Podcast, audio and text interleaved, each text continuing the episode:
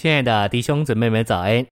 今天早上，让我们一起来读第六周周六的信息。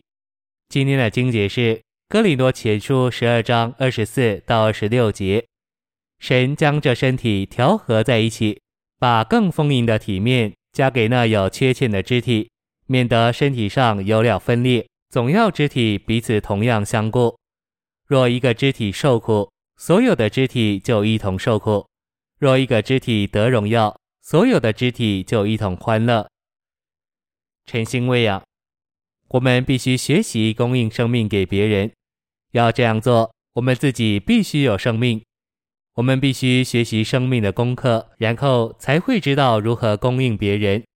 事实上，我们若有生命，无需刻意供应生命给人，生命就已经供应给人了。当我们去看望别人以照顾他们时，正确的原则是将生命供应给他们。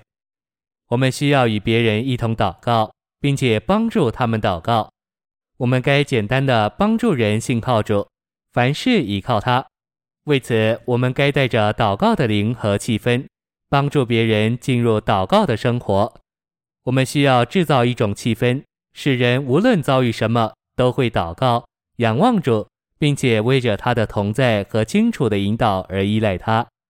我们自己若不是有祷告生活的人，就不能把别人建立成这样的人。我们自己需要领头祷告。信息选读：我们不该期望新近得救或得恢复的人会立刻进入正确的光景里。较软弱的人也许需要我们忍耐，一再的接触他。这样不断忍耐的接触会牧养人，这需要时间。教会乃是借着牧养而增长。若我们有传福音而没有牧养以照顾新人，许多新得救的人就会离开，这会破坏并损害我们对传福音的胃口。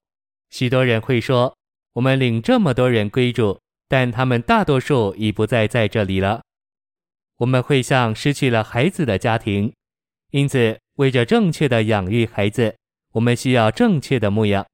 在教会里，只有领头人顾到牧养是不可能的。每个人都必须拿起负担照顾别人，这需要我们的忍耐。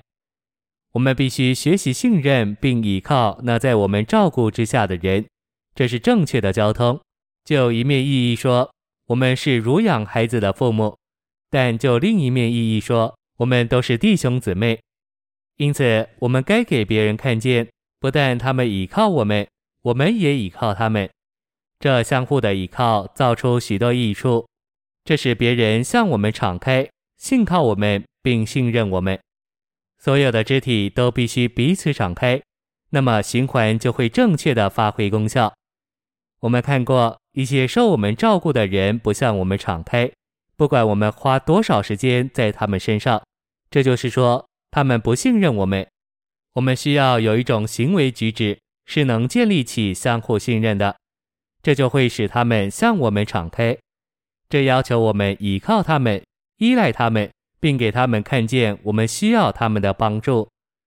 我们绝不该让那些受我们照顾的人感觉我们在强迫他们做任何事。我们都必须学习神的属性。从起初，神就绝不强迫人。在牧养上，我们该允许人自由选择。无论我们与亲爱的人交通什么，都必须照着我们自己的经历。我们需要对前面细数的项目有亲身的经历，好能向较年幼的人做见证。我们越拿起负担牧养别人，我们需要学习的事就越多。谢谢您的收听，愿主与你同在，我们下周再见。